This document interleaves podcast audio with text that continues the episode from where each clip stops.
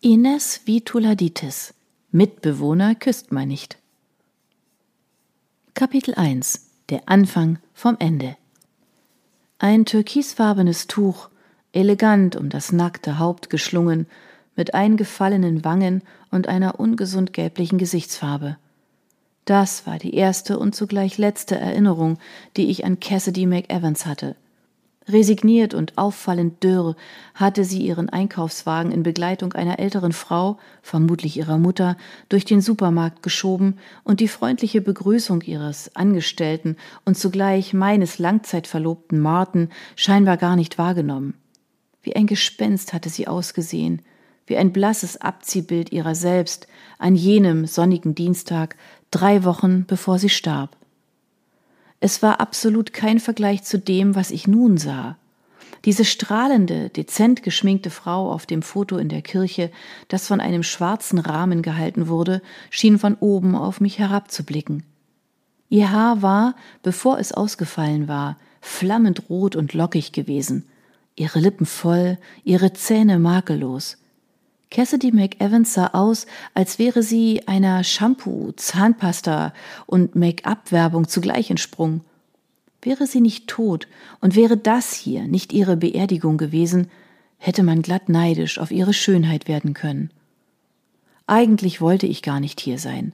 Das schwarze Kleid, das ich trug, kniff an allen möglichen und unmöglichen Stellen, ich spürte jede einzelne Haarnadel des zusätzlich mit mehreren Tonnen Haarspray fixierten Dutz, und in Gedanken hatte ich seit unserem Erscheinen in der Kirche mindestens dreimal ausgerechnet, um welche Uhrzeit wir zu Hause sein würden. Die Trauerrede, ein kurzes Gespräch und mussten wir wirklich zum Essen bleiben? So nahe hatte Martin ihr doch gar nicht gestanden.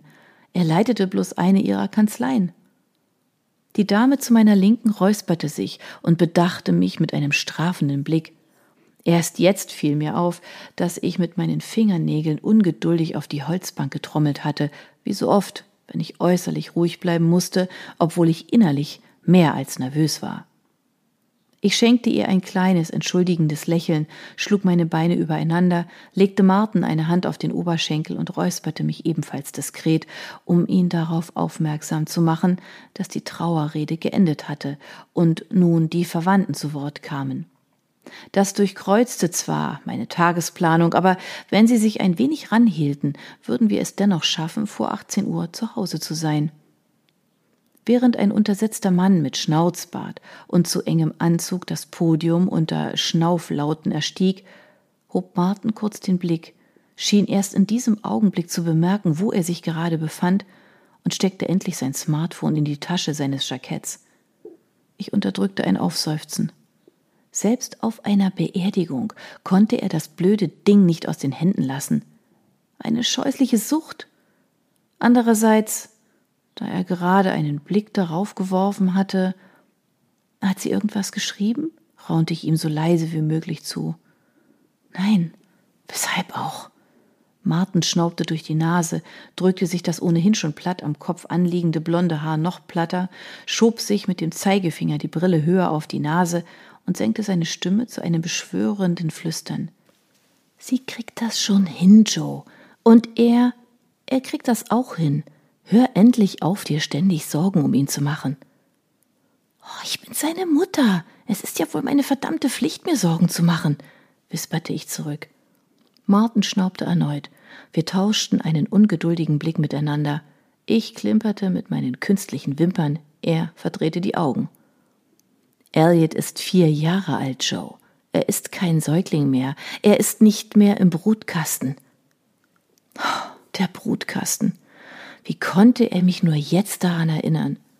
Ich kniff wie vor Schmerzen die Augen zusammen, um dieses schreckliche Bild so schnell wie möglich wieder aus meinem Kopf zu vertreiben.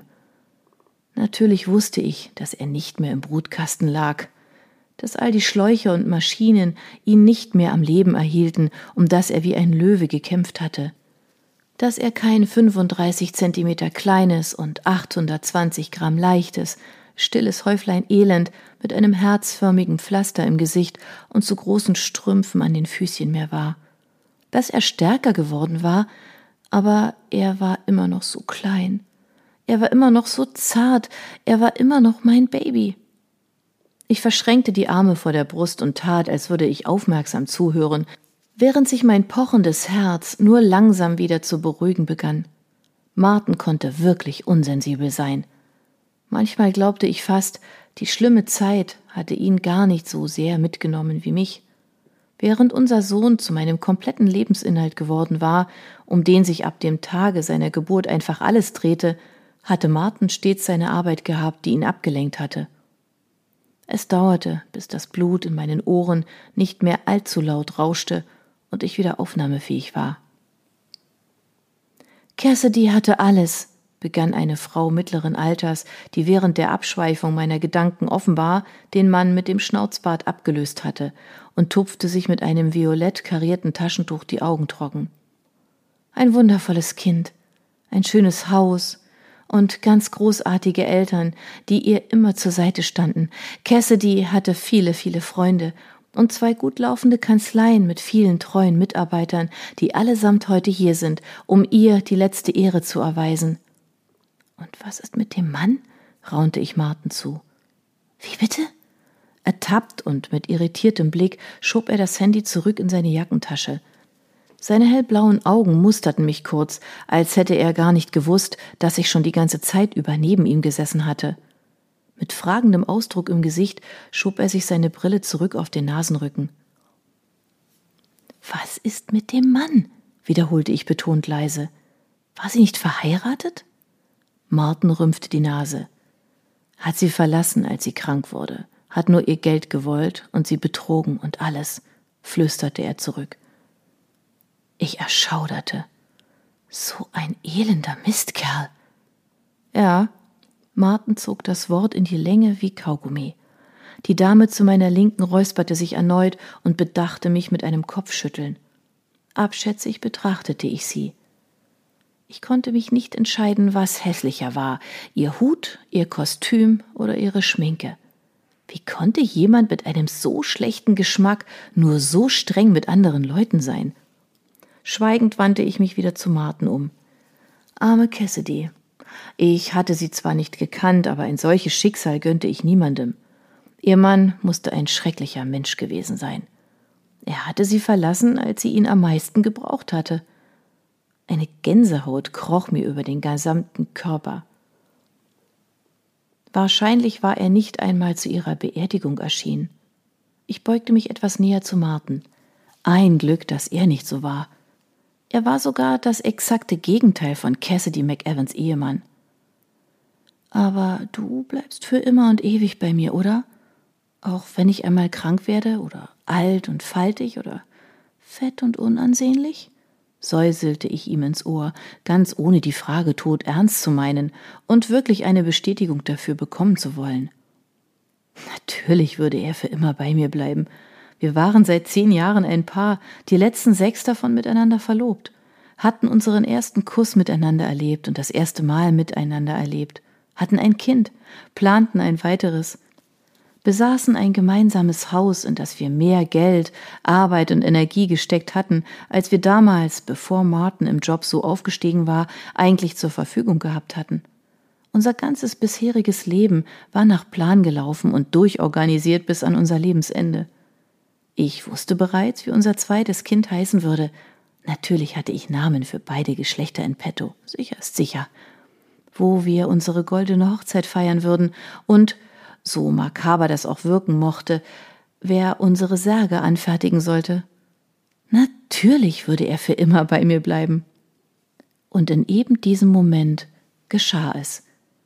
In eben dieser Sicherheit, dass es mir, Josephine Carter, ganz gewiss niemals so ergehen würde wie Cassidy McEvans. Irgendetwas in Martens Haltung veränderte sich plötzlich. Mit einem Male war er vollkommen ernst, wirkte versteift und rutschte, wie um Abstand zwischen uns zu bringen, einen guten halben Meter weiter nach rechts. Es war, als würde der Mann, den ich seit über zehn Jahren kannte, sich unmittelbar vor meinen Augen in einen Fremden verwandeln. Um ehrlich zu sein, Er sah mich nicht an, sondern fummelte unbeholfen an seiner Jacketttasche herum, in welcher das Handy steckte. Um ehrlich zu sein, nein. Ich. ich werde dich verlassen. Es tut mir leid, Joe, aber ich habe jemanden kennengelernt und es liegt nicht an dir, weißt du. Zuerst hielt ich es für einen Scherz. Doch Martin war kein Freund von Scherzen, und die tiefe Ernsthaftigkeit in seinem Gesicht zeigte deutlicher als alles, dass er die Wahrheit gesagt hatte. Wie ein paradoxes Echo wiederholten sich seine Worte immer und immer wieder in meinem Kopf. Ich verlasse dich, ich habe jemanden kennengelernt. Ich verlasse dich, ich habe jemanden kennengelernt. Ich spürte, wie mir alle Farbe aus dem Gesicht wich und sich ein Gefühl von Kälte in mir ausbreitete. Mein Magen krampfte sich ruckartig zusammen und eine überwältigende Übelkeit ergriff von mir Besitz. Obwohl Martin nach wie vor flüsterte, hatte ich mit einem Male das Gefühl, alle Menschen in dieser Kirche würden uns zuhören. Mit einem schiefen Lächeln, das nicht seine Augen erreichte, hob er die Schultern an und ließ sie wieder sinken. Hey, Joe! Unbeholfen streckte er den Arm aus und tätschelte kurz meine Schulter. Ich wollte nicht, dass du es so erfährst, echt nicht, und vor allem nicht hier und heute auf einer Beerdigung. Ich meine, ist irgendwie makaber, findest du nicht, aber naja, was sollte ich tun? Du hast ja gefragt und belogen werden wolltest du sicher nicht. Wir wissen doch beide, wie wichtig Ehrlichkeit ist. Wir finden schon eine vernünftige Lösung für alles. Ich hatte ja gefragt. Es war also meine Schuld? Wie betäubt starrte ich ihn an, während die Bedeutung hinter seinen Worten langsam, ganz langsam zu mir durchdrang und das Grauen, von dem ich dachte, dass es mich bereits erfüllt hatte, seine gesamte monströse Größe entfaltete. Man erwartet immer, dass man in Momenten wie diesem das Gefühl hat, der Boden würde einem unter den Füßen weggezogen werden und die Erde würde aufhören, sich zu drehen. Aber so war es nicht. Es fühlte sich ganz anders an. Eher wie der Augenblick, in dem man sich den kleinen Zeh am Tischbein anstößt und instinktiv die Luft anhält. In Erwartung eines Schmerzes, der einem jeglichen Atem raubt. Und plötzlich spürte ich alles noch viel intensiver. Das enge, schwarze Kleid, das an allen möglichen und unmöglichen Stellen zwickte, und das ich nur seinetwegen angezogen hatte, da er es früher so gern an mir gesehen hatte. Dabei passte es mir gar nicht mehr richtig die vielen Haarnadeln, die sich mit einem schrecklichen Stechen jäh tiefer und tiefer in meine Kopfhaut einzugraben und blutige Wunden zu hinterlassen schienen. Die künstlichen Wimpern, die mit einem Male furchtbar schwer waren. Die Schuhe, die meine Zehen einquetschten und meine Fersen wundrieben. Das Make-up, das ich aufgelegt hatte und das plötzlich in jeder einzelnen Pore juckte und brannte. Da saß ich also, auf der Beerdigung einer Frau, die ich nur ein einziges Mal in meinem Leben gesehen hatte, und hatte plötzlich etwas mit ihr gemein. Ich wandte mich von Martin ab, richtete meinen Blick nach vorn und weinte stumm, unaufhaltsame Tränen, weil das Leben, dessen ich mir stets so sicher gewesen war, urplötzlich zerbrochen war. Schweigend reichte die schäbig gekleidete Dame zu meiner Linken mir ein nach Weichspüler duftendes Taschentuch, das ich, ohne sie anzusehen, annahm. Und ich weinte und weinte, und niemandem fiel sie auf, diese weinende, dunkelhaarige Frau, die neben dem blonden Kerl mit dem Handy saß. Denn es war nun mal eine Beerdigung, und auf Beerdigungen weinen Menschen.